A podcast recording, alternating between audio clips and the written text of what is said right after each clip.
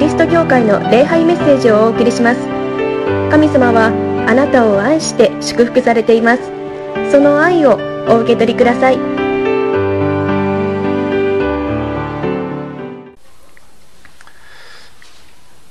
クリスマスが終わり。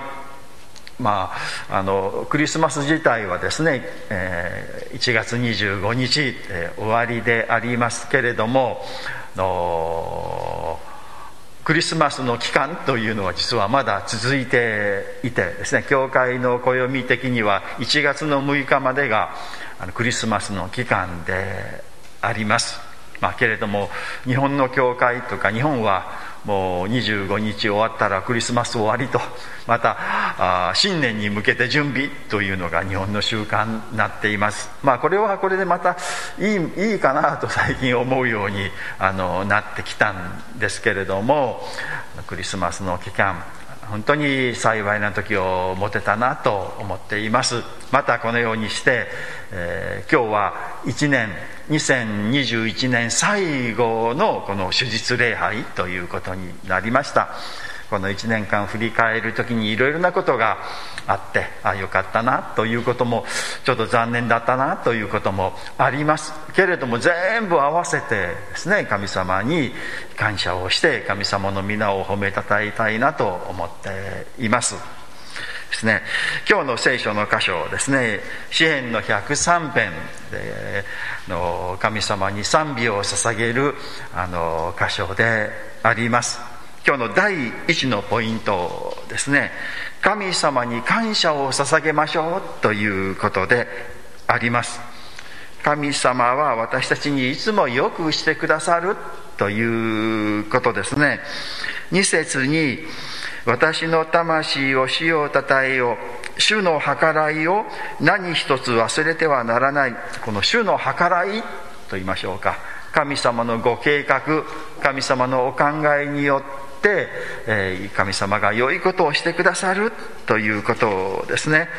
これいろんな役で見てみますと面白いんですけれどもあの主がよくしてくださったことこれは口語訳聖書ですね。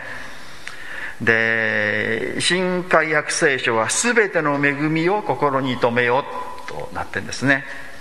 でリビングバイブルですけどね今までにいただいた祝福をというふうに訳されているんですね。まあいろんな翻訳があってそれぞれ味わいがあるなと思いますけれどもまあ主の恩計らいを神様がいろいろ私たちのためを思ってしてくださったことに感謝しましょうということです。皆さんはどうでしょうか？この1年振り返ってみてどうでしょうかね？ああよかったこと、えー、嬉しかったことああ幸いだなと思ったことまた反対に嫌だったなとか痛かったなとか恥ずかしかったなとか失敗してしまったなとかいろいろあるのではないかなとあの思うんですね。けれどもいやでもこの1年そんなにいいこともなかったしなんかまあ取り立ててこれがいいということもなかったしまあ普通だったなとか思っておられる人もあるのかもあの知れません。ですね。あの神様の恵みと言いましょうか祝福と言いましょうかいうのを、まあ、2つに分けることができるなって私思うんですね。第一の恵みですね。これはですね絶対的な恵みと言いましょうかね。基本的な恵みというか土台となる恵みと言いましょうかね。そういう恵みですね。でもう一つ第二の恵みというのはこの世の恵みと言いましょうか。これはまあ相対的なもの恵みですね。あの、まあ、まあこのようにまあまあ、分類してみたら分かりやすいんじゃないかなと思うんです。で私たち普通恵みというとこの世の恵みと言いましょうか。その相対的な恵みを恵みと言っているんですね。けれども私たちが本当に思うべき恵みというのはこの絶対的な恵み基本的な恵み土台となる恵みというものをもっともっと深く意識すべきじゃないかなと思うんですね。この土台となる恵みっていうんでしょうかね。絶対的な恵みというのは全ての人に与えられてもう変わらない普遍の恵み。普遍の神様の愛とあの言えるものです。神様は私たち一人一人を愛してどんな人も愛して恵みを与えてくださっている。まあ命と言ってもいいですね。存在と言いましょうか。その人そのものというものを与えてくださっている。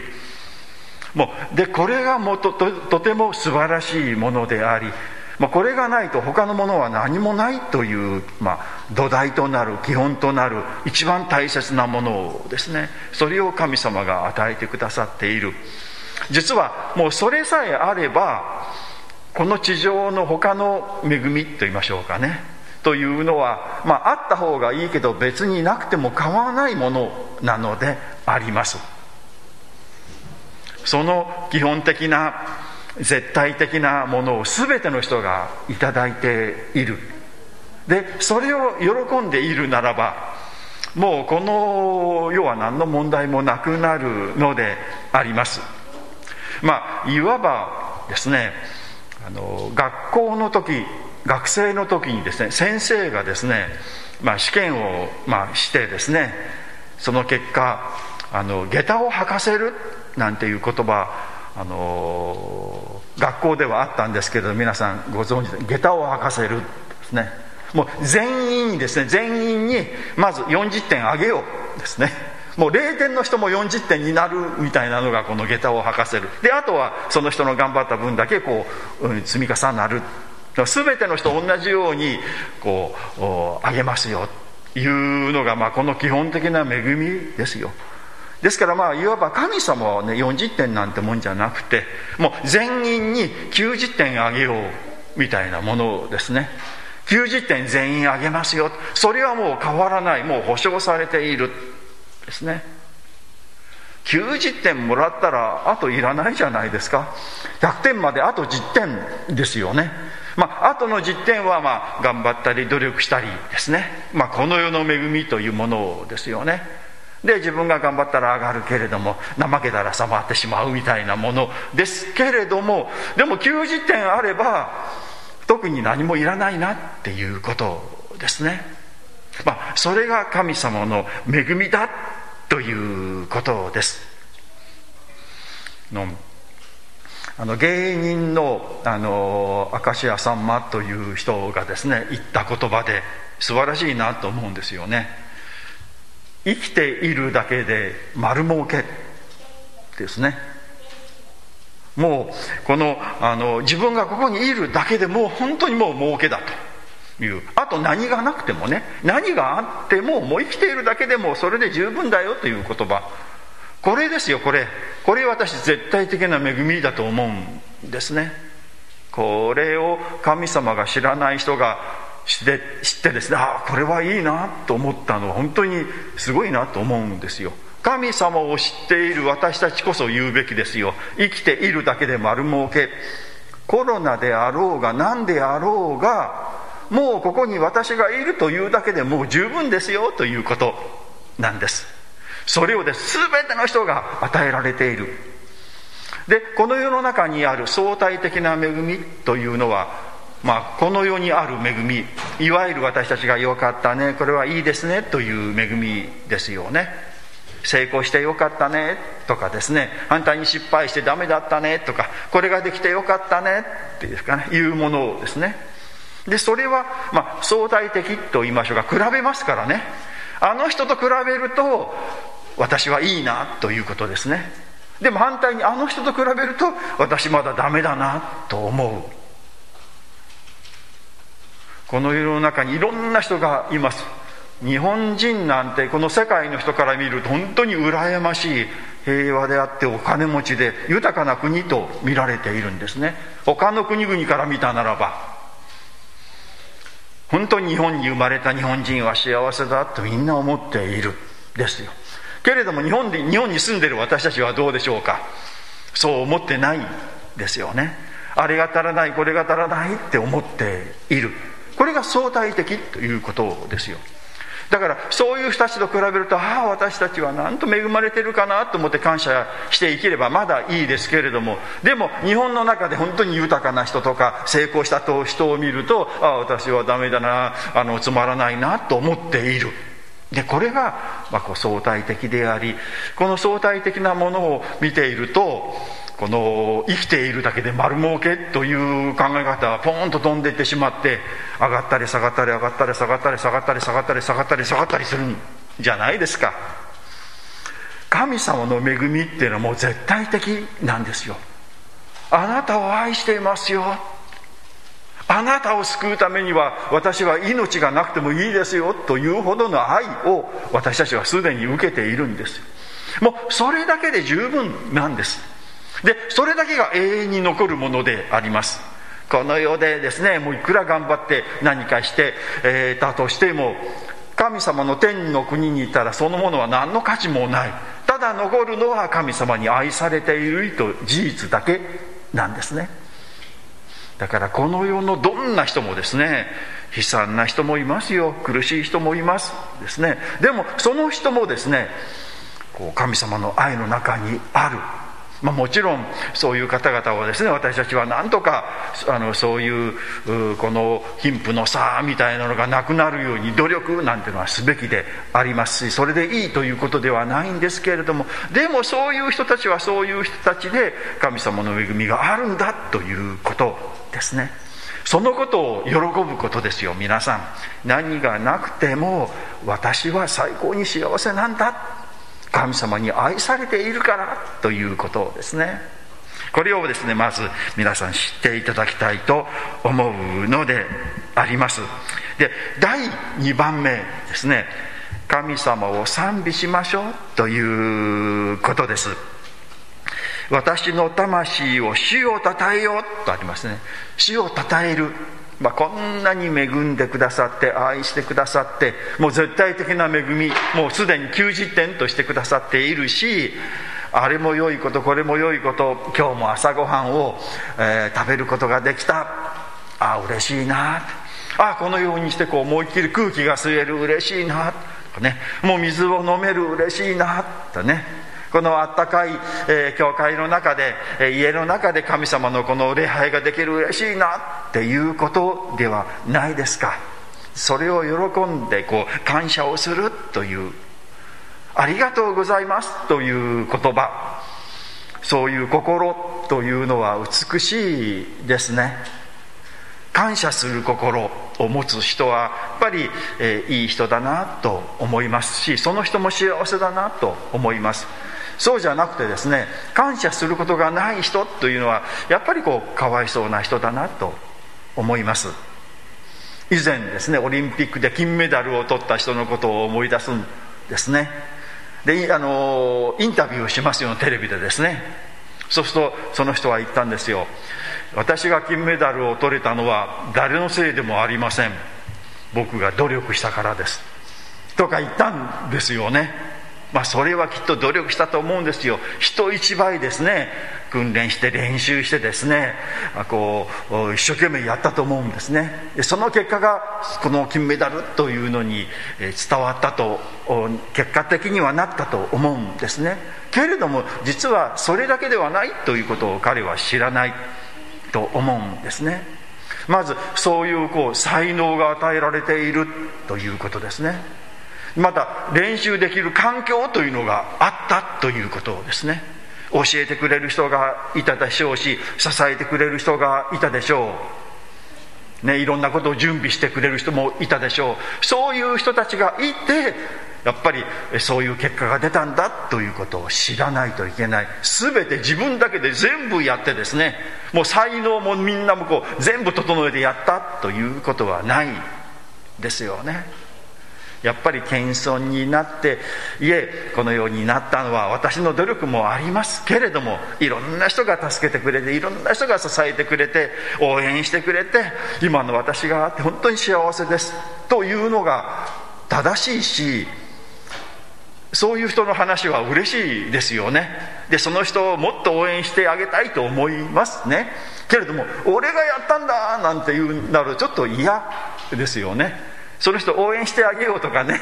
じゃああんた自分やんなさいよ。ということになりますよね。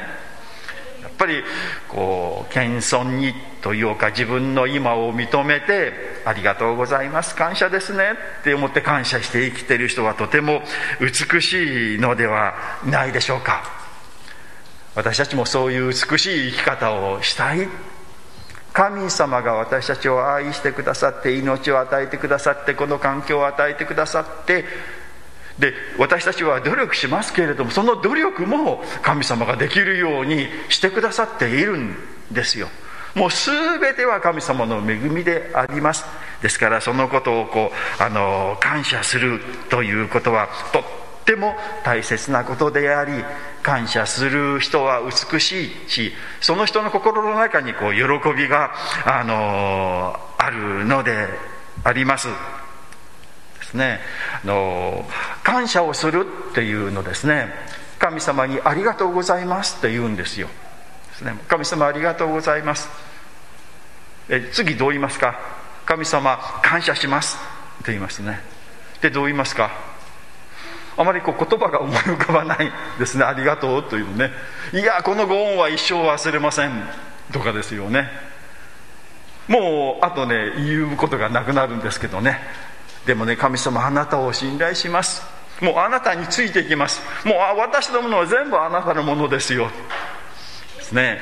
まあそのようにもこう神様にを信頼してこうついていく。もうずっとあなたについてきます。もうそのそれは喜び感謝の気持ちですね。だけれどもそれ言ってしまうとですねもうそれだけなんですね。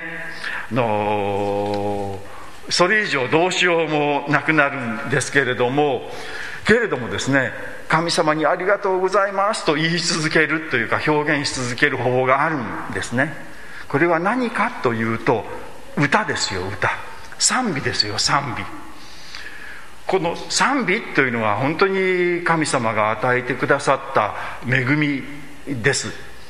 でこの歌というのはですねこのメロディーがあってこのリズムがあってですねでこのハーモニーがあるんですよね。それを使ってですねこう表現すると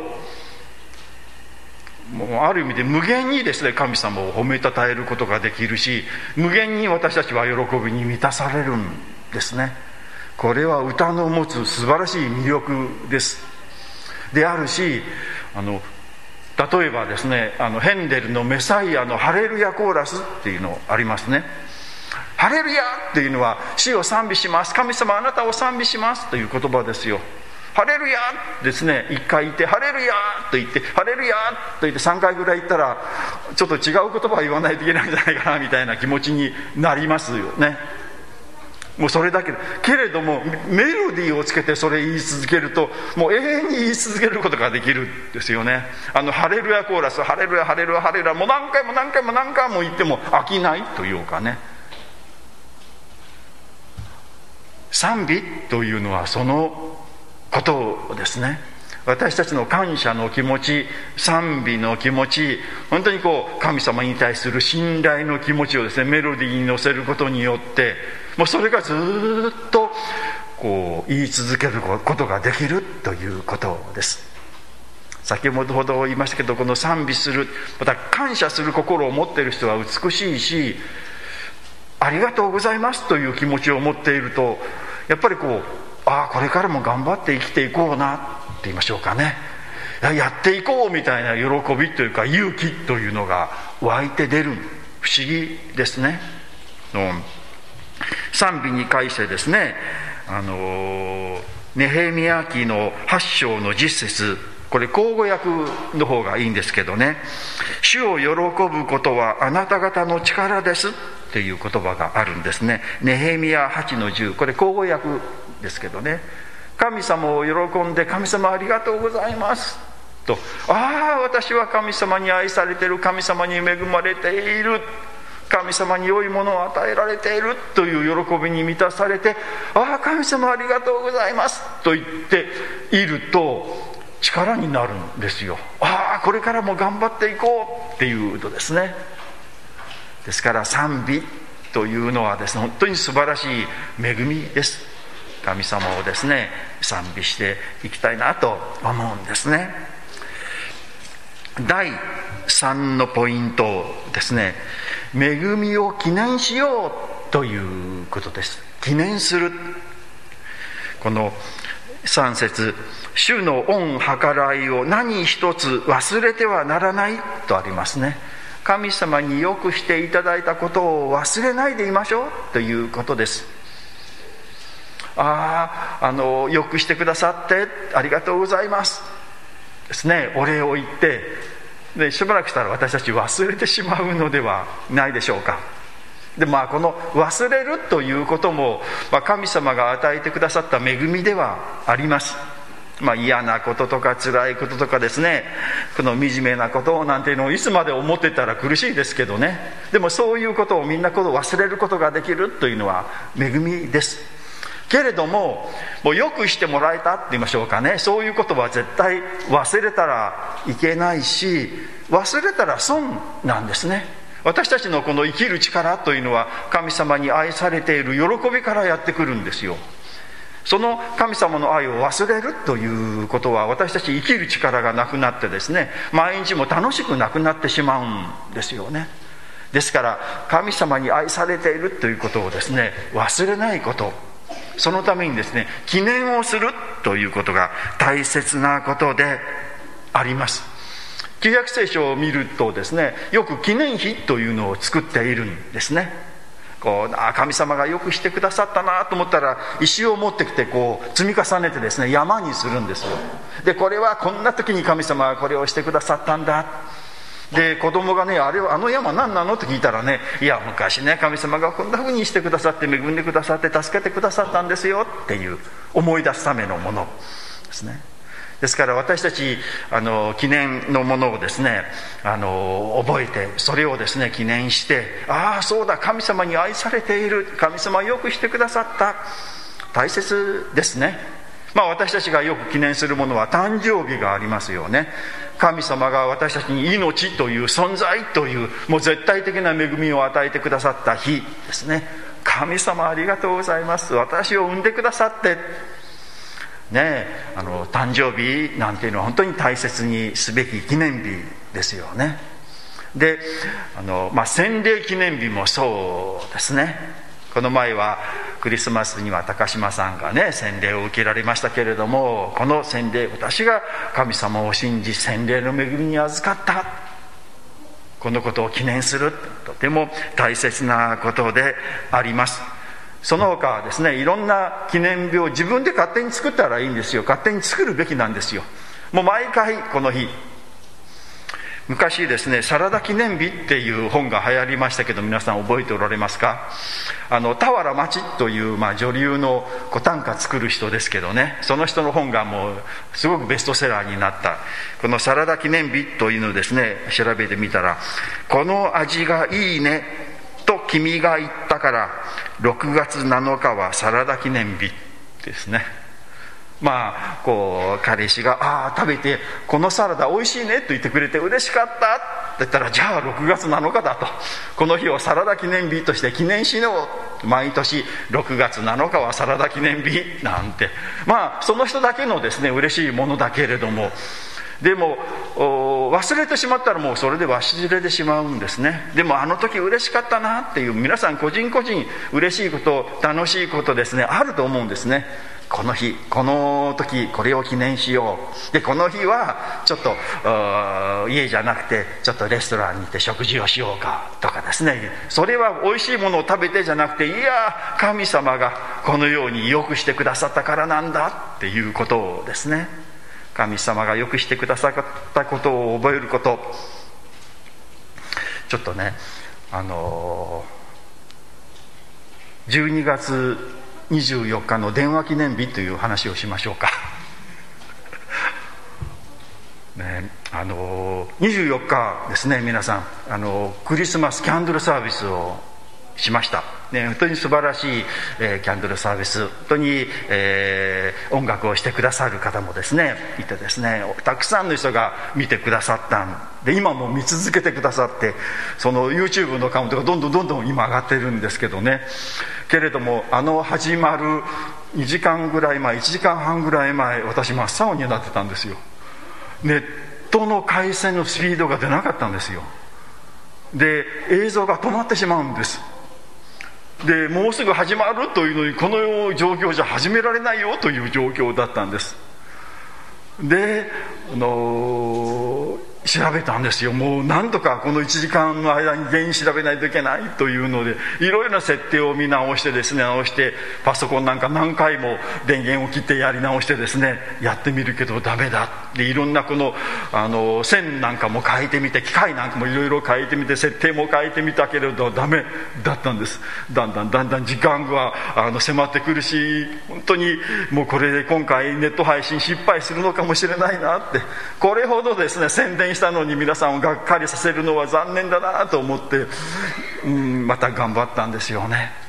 そしてもうもうこれしかないなとかいうので1階に行ってですねあの事務室のパソコンのそばに機械がネット関係の機械が何台か並って並んでいるんです。でそれのあの一つずつこうリセットしていってでうまくいくのかなと思ったんですよ。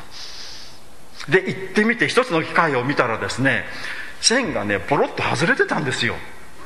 えー、この線外れてるぞ！っていうんでこうつないだんです。そうしたらねうまくいくようになったんですよ。今までちょっと回線がちょっとトラブル以前からちょっとずつあったんです。きっとその線がですねついたり離れたりで接触不良があったからなんですね。であの無事に配信できたんですけどね。でもねそのことも嬉しいですけどもっと嬉しいことがあったんです。実はその前から教会の電話がですね壊れちゃったんですよ。であの受信はできるんで皆さんがかかってくるのは受けることができますけどこちらから発信することができない。あのファックスも送ることができない状況になったんですね。で業者を呼んで調べたらこれは故障していますと。でその部品だけはもうありませんと古いからと。教会にある全部電話機を変えないといけませんと言われたんですね。で見積もりを取ってもらったらですね90万円ぐらい。でも電話がないといけないしネット配信もちゃんとできないといけないからこれは仕方ないですねっていうことだったんですね。けれども今このコロナ関係で半導体というのがすごく少なくてあの電話機がねあのできてこないというか在庫がないしばらく入りませんと言われたんです。仕方ないな。その在庫が来るまで待たないといけないなと、まあ、発信は私の携帯で、まあ、受信はできますからね。それでしのごうと思ってやっていたんですけれども皆さんそのカチッとですね線を1本入れたですね電話がつながるようになったんですよ。こうピッとったらあのツーという発信音というのが聞こえますけどねそれがしなかったのがするようになったんですよ。治ったんですよ。その線が一本ねちょっと接触不良というか外れかかっていたんですね。でそれをつないで電話をかけて電話が通じた時の喜び。やったね。とですね本当にこう嬉しかったんですよ。でなんと皆さん90万円の出費がですねゼロになったんですよすごいことじゃないですか。だから12月24日はクリスマスとともに電話記念日にしようですね。もうもうほんとそれぐらい私嬉しかったんですけれどもね。まあそういう小さなことですけれども皆さんいいことあるじゃないですか。記念としてですねああこの日神様がよくしてくださった嬉しかった。記念として忘れないでいよう。この日は特別な日としてカレンダーにも書いてお祝いをしよう。ね。神様はよくしてくださっていますと皆さん個人個人にいろんなよくしてくださっていることがあると思うんですね。一人一人この日記念として覚えて神様が私を愛してくださっているんだ。ね。記念したいと思います。この年も神様は皆さんを恵んでくださっている、まあ、この年じゃなくても存在自身が恵まれているんですからね。神様を感謝し神様に感謝してですね。また新しい年2022年また何か起こるかな？どんなことを神様はしてくださるかな？期待して迎えたいと思います。お祈りをいたしましょう。神様2021年最後の手術礼拝です。この1年もあなたは私たちに命を与え必要なものを用意をしてくださいました。だから私たちは人を愛し人を許し人と共に生きていくことができました。本当にありがとうございます。何があっても何がなくてもあなたに愛されここに生きているだけで私たちは最高に幸せであります。あなたに愛されていることを本当に感謝をいたします。この感謝の気持ちもをいつまでも忘れないでこれからも生きていきます。本当にありがとうございました。あなたに感謝を捧げます。あなたを賛美をいたします。あなたを褒めたたえます。イエス・キリストの皆によってお祈りをいたします。アーメン。